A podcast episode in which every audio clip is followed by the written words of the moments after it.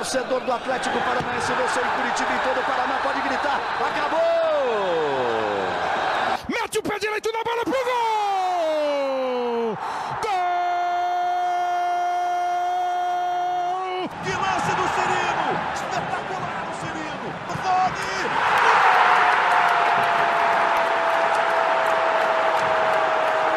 Fala pessoal do GE, está no ar mais um podcast. Sabe de quem?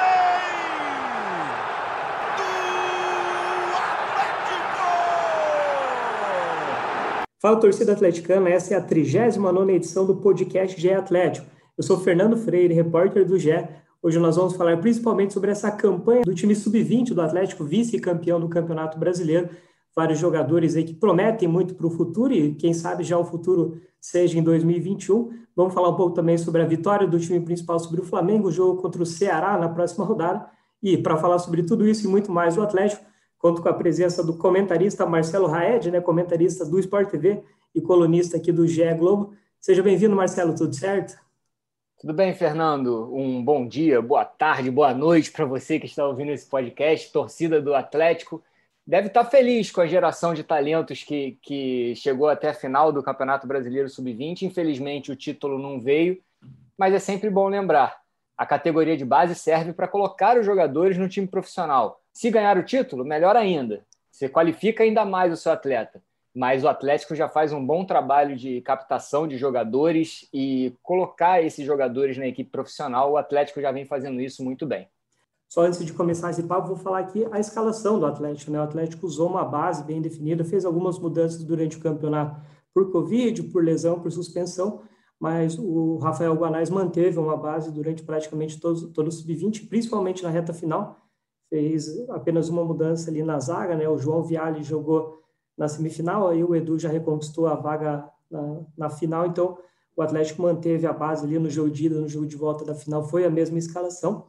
O Atlético jogou com Léo Link, Luca Caio, Edu, Luan Patrick e Raimar na zaga, Cauã, Ramon e João Pedro no meio-campo, Julimar, Jajá e Vinícius Mingotti no ataque.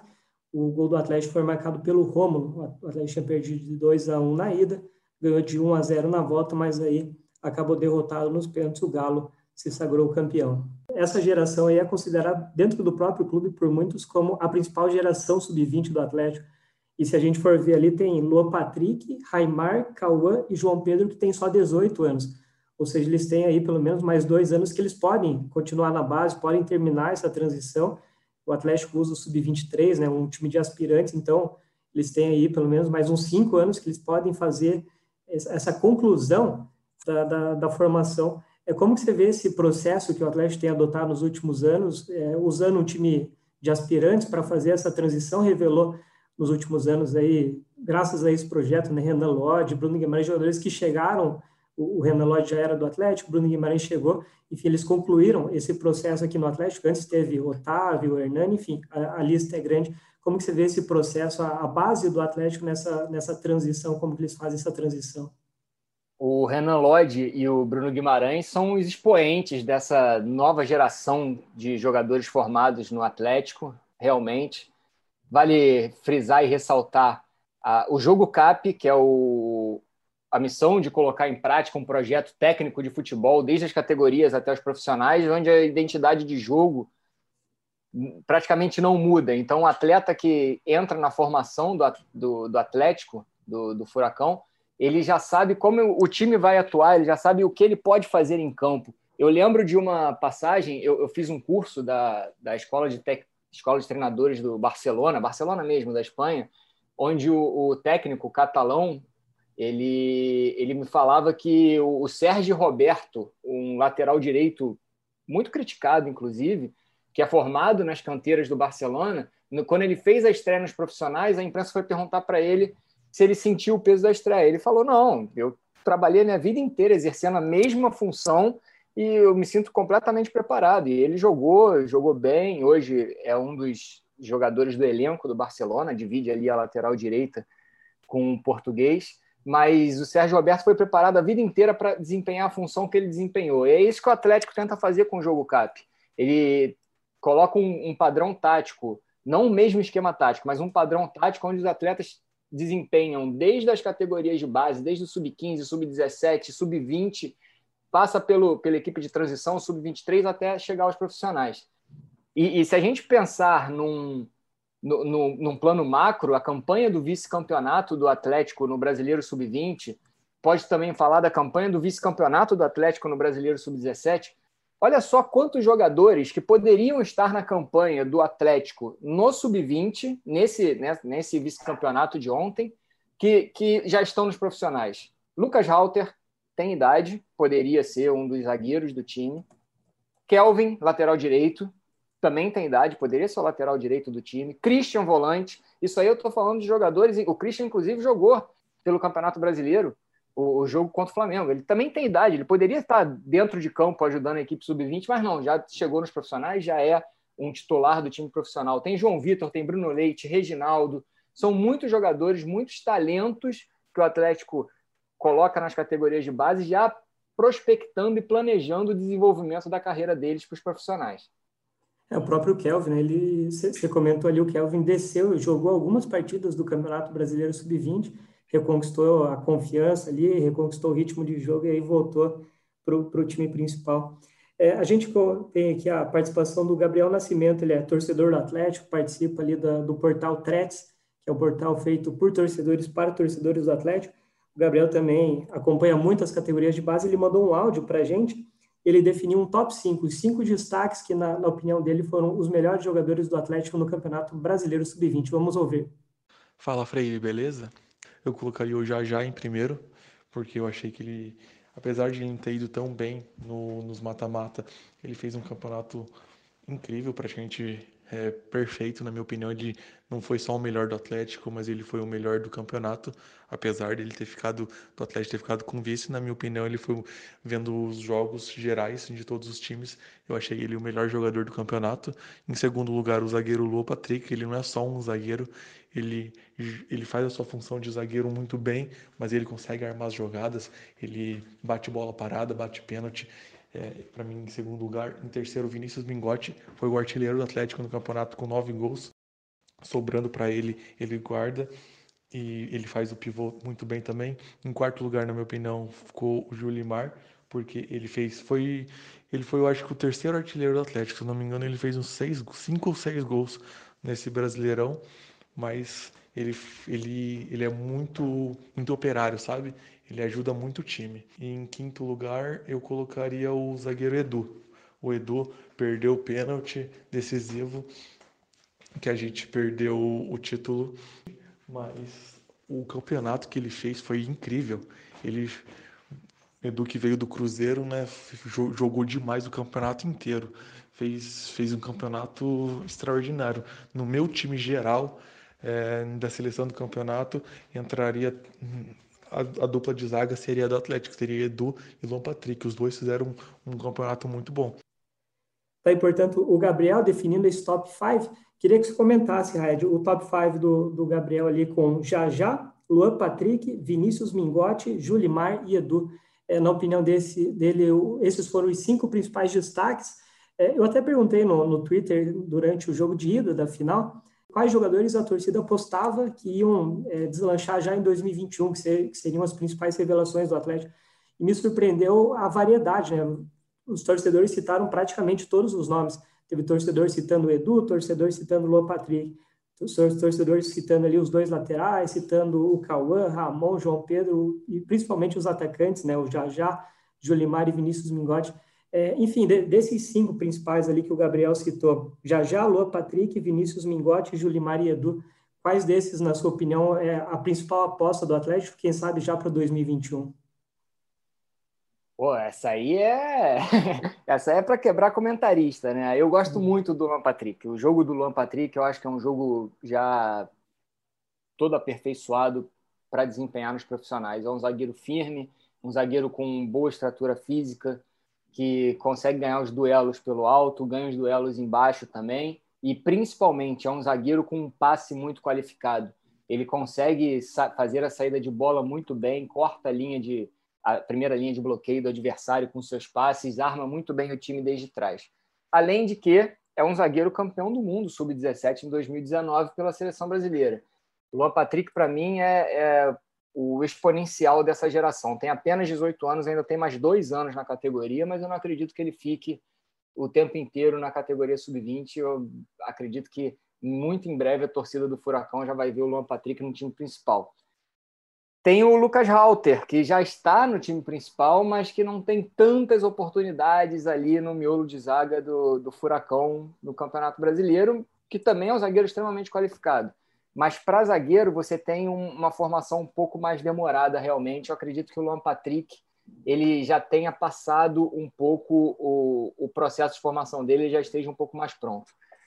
É, o Jajá é um jogador com, com convocações para a seleção brasileira de base, é um ponteiro que não entrega muito defensivamente, mas é um, um ponteiro que dribla para os dois lados, arma muito bem o time por dentro. É um jogador que ainda tem mais um ano na categoria sub-20 e, por já ter passagens por seleção de base, seria testado pelo André Jardine na categoria sub-20. Acredito que o Jajá também seja um dos expoentes dessa geração. Eu citaria aí também. fazendo um parênteses, você comentou sobre o Jajá.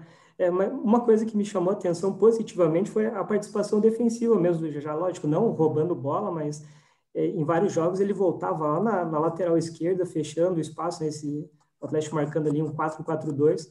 Enfim, uma coisa que me chamou a atenção do Jajá foi essa entrega defensiva. Lógico, não, não um especialista ali na marcação, mas enfim, acho que é uma coisa que vale destacar, né? essa entrega do Jajá na, na marcação em, em alguns momentos. É, a gente pode pensar no time profissional do Atlético que o, o jogador de lado de campo, o jogador de beirada, seja ele quem for, se é o Carlos Eduardo, enfim, ele é um jogador que é muito dedicado à função de marcação.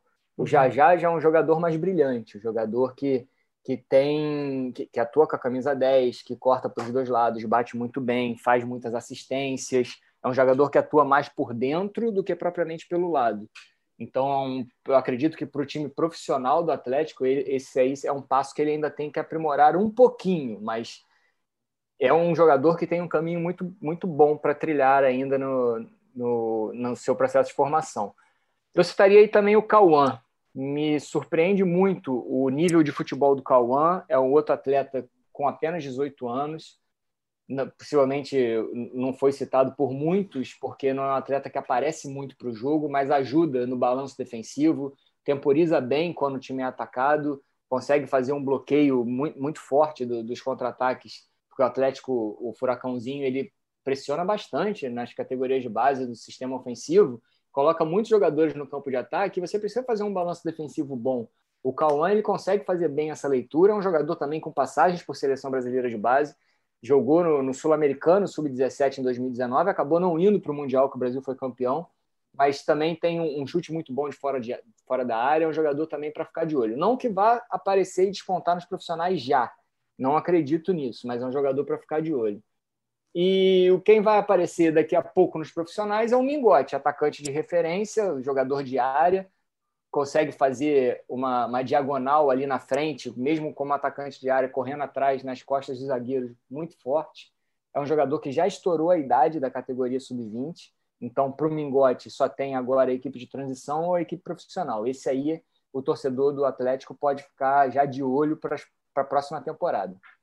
Até em relação a esses nomes, é, a gente vê ali no o Jajá, por exemplo, do time principal hoje, teria a concorrência do Carlos Eduardo, do Reinaldo, Vitinho, Nicão, enfim, é um setor bastante concorrido. O Luan Patrick também teria a concorrência, né? O Thiago Heleno o Pedro Henrique vêm sendo titulares, tem o Lucas Alter, que o Marcelo citou, mas tem também o Felipe Aguilar, o Zé Ivaldo, enfim, são dois setores bastante concorridos. A, a vantagem do Cauã talvez seja essa, porque o Atlético teve o Wellington, que acabou caindo de produção esse ano, no, no, em 2020, né? nessa temporada, acabou saindo.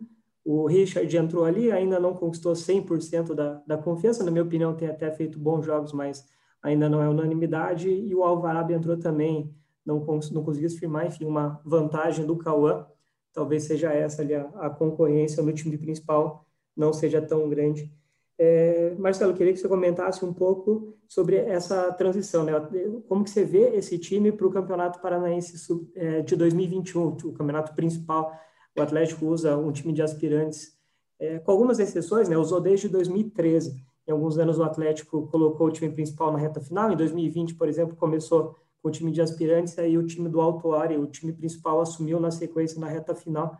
É, enfim, você acredita que esse sub-20 pode ser uma base interessante para o campeonato principal já de 2021? A equipe de aspirantes do Atlético, que é até o sub-23, é uma equipe também bastante forte. Muitos jogadores, inclusive, que atuavam na equipe sub-23, desceram para jogar final. O Iago é um exemplo desse. O Iago entrou muito bem ali na ponta esquerda. O próprio Iago, que já fazia pelo, pelo aspirante, pelo sub-23, tinha, tem a concorrência do Jajá, que é um jogador que muitos consideram acima da, acima da classe na categoria sub-20, mas que não entrega tanto quanto o Iago no, no corredor, na, na, velocidade do corredor. Como eu falei, o Jajá é um jogador mais brilhante, que, que arma o time mais por dentro do que propriamente é um ponteiro. Mas o, o time sub-23 do Atlético, com a formação, com esse jogo CAP, que coloca todos os jogadores em, em igualdade, de, de, igualdade de preparação, desde as categorias de base, desde o sub-15 até os profissionais, os jogadores já sabendo o que executar em campo. Quando você tem um sistema de jogo, um esquema tático que você já conhece, que você sabe o que fazer, que você sabe as variações, que você sabe como, como os caminhos para vencer uma partida, quando você desempenha isso diariamente, você acaba tendo vantagens em cima de qualquer adversário que começa um trabalho no início de uma temporada, que começa um trabalho, que, que tem um trabalho que varia muito de, de treinador para treinador, que substitui treinador o tempo inteiro. Então, o Atlético ele tem vantagem sim, e os jogadores podem desempenhar um bom papel no estadual. Para praticamente fechar o assunto sub-20, aqui a gente falou mais de 10 minutos, aqui a gente não falou do técnico enfim, o Rafael Guanais ele já tinha sido campeão com o time de aspirantes né, em 2019. É um técnico que, tem, que conhece muito bem esse jogo CAP, tem muito a identidade do Atlético. É, como que você vê o, o trabalho do Rafael Guanais, é, não só agora no, né, nesse vice-campeonato do Sub-20, mas no trabalho como um todo no Atlético, as ideias dele, enfim, o que, que você é, prevê do, do Guanais para o futuro, analisando esse, esse trabalho dele no Atlético, Marcelo? Se a gente pensar no, no time profissional do Atlético hoje, Fernando, e do Paulo Autori, que está deixando o comando na próxima temporada, tá, ele está preparando dois auxiliares. Você tem o, Juliano e o português, o Antônio, que estão sendo preparados já para assumir o time num, num sistema de jogo. Mas o Guanás, é bom lembrar, né? O Guanás tem apenas 39 anos, chegou no Atlético pouco mais de um ano, chegou em 2019 quando o Thiago Nunes saiu do comando da 20 foi profissional, a, a, a equipe sub-20 do Atlético ficou uns seis meses sem ter um treinador ali efetivo e acabou pegando o Guanais do Votoporanguense, que ele tinha sido campeão da Copa Paulista. E o Guanais é um técnico com boas ideias, um técnico que, que coloca esse jogo CAP com efetividade na equipe sub-20 mas eu acho que o Guanais ainda precisa amadurecer um pouquinho o aspecto de decisão. Vou citar o motivo pelo qual eu falo isso. Ontem, nos dois jogos da final, o Atlético, para mim, foi o melhor time da primeira fase, o time mais. Primeira fase do Campeonato Brasileiro Sub-20. Foi o time mais brilhante, foi o ataque mais positivo, o time que jogava para frente. Passou muito bem pelo Flamengo, que era o atual campeão brasileiro, na semifinal e aí chegou na final, entrou, enfrentou um time mais cascudo do Marcos Valadares, um time que tinha a melhor defesa da competição, e aí as ideias do Guanais não, não sortiram efeito. O time, por mais bem treinado que fosse, não conseguiu reverter, não conseguiu fazer um primeiro jogo bom, fez um primeiro tempo do primeiro jogo muito abaixo, fez um segundo tempo razoável, acabou perdendo a primeira partida por 2 a 1 e só conseguiu levar a partida para os pênaltis na decisão no, no, CT do Caju por uma falha individual do, do, sistema defensivo do Atlético Mineiro. Então, por mais que o Guanais seja um técnico que eu considero muito bom ofensivamente, falta ainda o aspecto de decisão. Ele precisa ainda aprender um pouco mais na categoria sobre, sobre jogos decisivos. E, e aí sim, pensar num próximo passo da carreira e dá para perceber que o Atlético planeja bastante tem um planejamento muito bom de carreira para todo, todo o seu elenco, seja eles jogadores ou comissão técnica. Só lembrando então, né, o Campeonato Paranaense ele começa logo depois do Brasileiro. O Brasileiro termina na quarta, o Campeonato Paranaense começa já no domingo. E o planejamento do Atlético ainda está incerto, né? Porque se o Atlético conquistar uma vaga na pré-Libertadores, é, a, pré-Libertadores começa logo depois do Brasileiro. Então, jogadores que poderiam jogar o Paranaense, se o Atlético não for para a Libertadores, ficariam de fora se o Atlético for para a Libertadores. O Jadson é um exemplo se o Atlético for conquistar essa vaga na Libertadores, o Jadson continua no, no time principal, provavelmente para disputa, para tentar essa classificação para a fase de grupos. Já se o Atlético não conseguir essa vaga, o Jadson é um dos jogadores do time principal que pode descer e reforçar essa piazada no Campeonato Paranaense.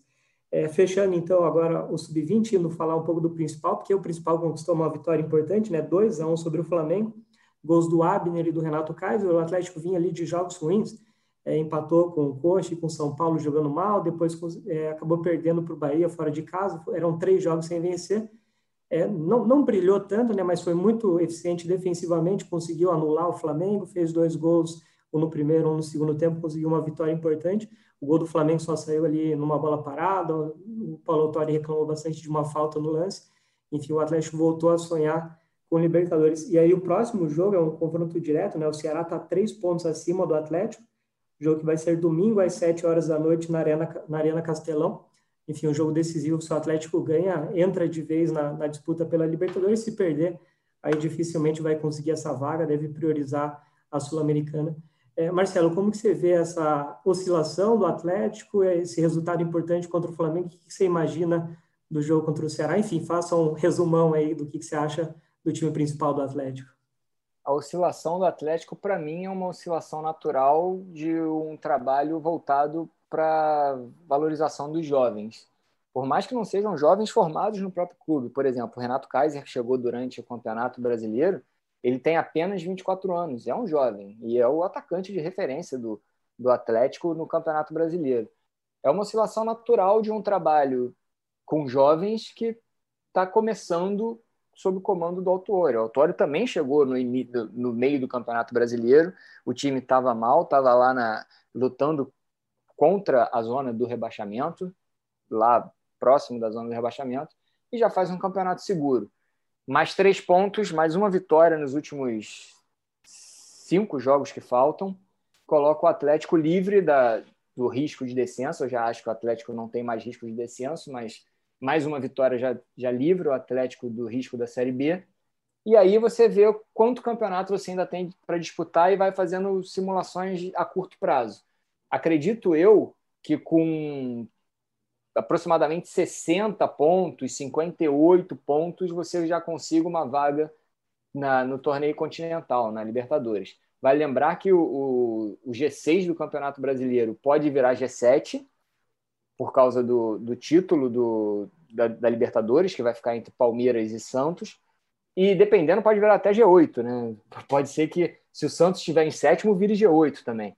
Então, é, é, a probabilidade do Atlético conseguir uma das vagas, é, para mim, nesse momento, é uma probabilidade muito alta.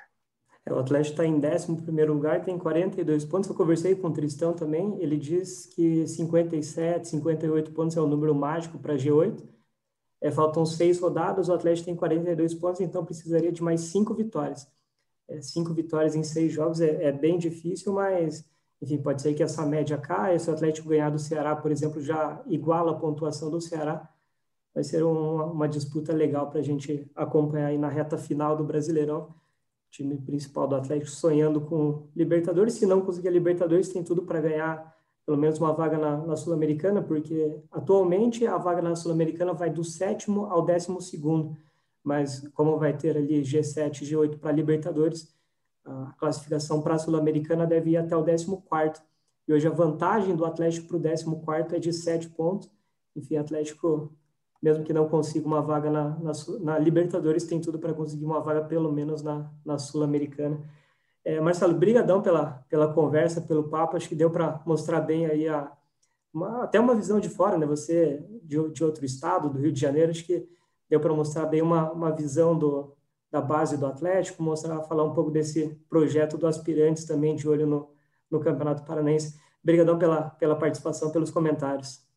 Obrigado você, Fernando. O Atlético tem um sistema de jogo muito legal, muito interessante e pode não ter dado frutos nessa temporada de 2020, com o vice-campeonato do, do Brasileiro Sub-17 e do Brasileiro Sub-20. Mas os frutos vão ser colhidos a curto, médio prazo. Três, cinco anos, esses jogadores estarão já dando alegrias à torcida do Furacão. É isso aí. Obrigadão pelo Marcelo, obrigadão para o Gabriel também, que participou aqui com o seu top 5 do Sub-20. Fechando então a 39 edição do podcast GE Atlético. Toda terça-feira a gente falando muito do Furacão aqui no GE. Valeu, até a próxima.